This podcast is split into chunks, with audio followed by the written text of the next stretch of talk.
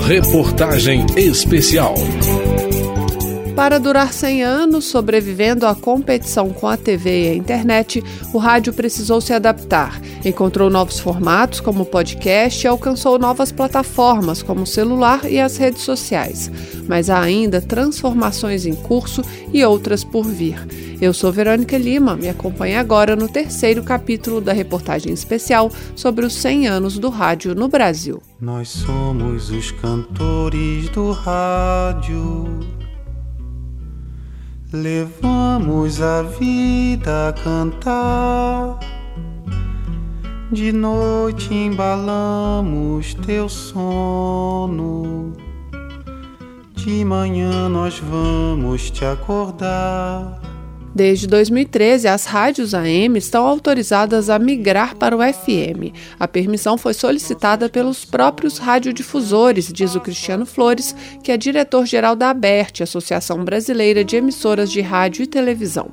O motivo é que o AM, apesar de ter alcance maior, tem qualidade de som inferior ao FM. Daí, nesse novo cenário de competição, é muito difícil você competir naquilo que lhe é essencial, que é o áudio, esse áudio ser poluído. O FM, apesar apesar de ser também analógico, ele ocupa outra frequência do espectro e a qualidade de som é infinitamente melhor. Então, sob o aspecto de qualidade de som, que é fundamental para o rádio, a migração para o FM se mostrou um caminho natural. Além disso, com o FM, o rádio pode estar em mais lugares, como carros e aparelhos celulares mais modernos. Essas tecnologias já não comportam mais a transmissão em AM. Mas isso não significa a morte do AM. O decreto presidencial que determinou a migração não extinguiu o serviço de AM como um todo.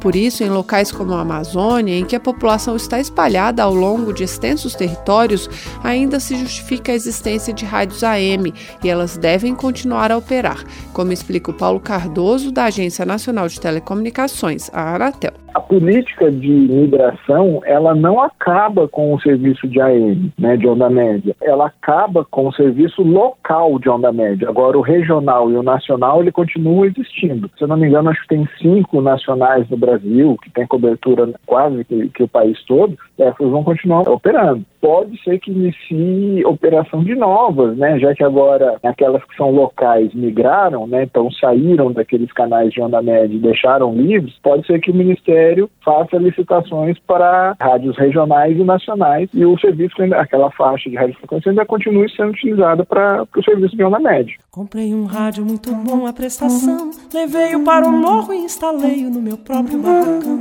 E toda tardinha quando eu chego para jantar, logo ponho o rádio rádio para tocar. A migração do AM para o FM levou a uma mudança nas estações de rádio. Antes, as emissoras operavam entre as frequências 87.4 e 108 MHz. Aqui em Brasília, por exemplo, a Rádio Câmara está na frequência 96,9 MHz.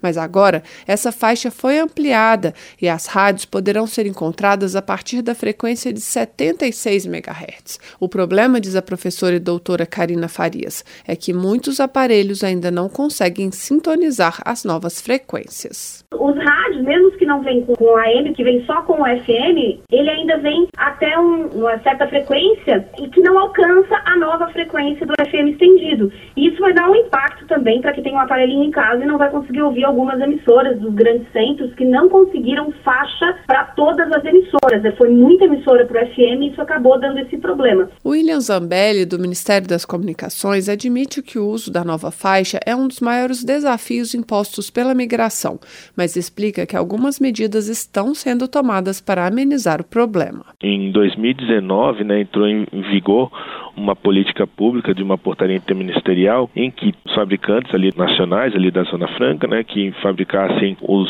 equipamentos receptores já com essa nova faixa, né, que a gente chama de FM 2.0, que é a faixa de 76 a 108 MHz, terão isenção de, de alguns impostos. E a gente verificou que a gente tem uma produção aí de cerca de 3 milhões de equipamentos por ano, já contemplando essa faixa lá desde 2019. Bem, mas os ouvintes vão precisar se adaptar às mudanças. Quem sempre sintonizou a sua emissora no AM agora vai precisar encontrá-la no FM. Segundo o Ministério das Comunicações, 94% das emissoras que operavam no AM já pediram a migração para o FM e dessas, 60% já migraram. Mas já que é para mudar, diz a professora Karina Farias, pode ser que muitos descubram que é possível também ouvir rádio em outros aparelhos as rádios pequenas vão acabar sofrendo com isso, porque é uma questão cultural, né? No modo de ouvir o rádio, né? Então eu acho que a gente vai ter problema, sim, com dar esse sentido. Em contrapartida, a gente já tem uma migração meio que natural é, das pessoas ouvindo em outros dispositivos, né? Minha mãe, aos 75 anos, ela já consegue ouvir, ela é muito assídua ouvinte de rádio, mas ela já ouve tranquilamente via app das emissoras de rádio os programas lá que ela gosta. Mas isso não é uma realidade de todas as regiões e de todos os locais. Tem outras formas de ouvir? Tem. Mas isso impacta porque o rádio de antena ainda tem uma audiência significativa. Porque imagina que aquele senhorzinho lá que ouvia o rádio, né, não vai mais sintonizar naquele mesmo dial e não vai achar a sintonia no rádio. Mas olha só, o desligamento da emissora AM não é imediato. Quem migrou para a faixa convencional de 87.4 a 108 MHz vai poder transmitir o canal antigo de AM junto com o novo em FM por seis meses. E as rádios que passarem a ocupar a nova faixa de AM, aquela entre 76 e 87,4 MHz, poderão manter a transmissão dos dois canais por cinco anos.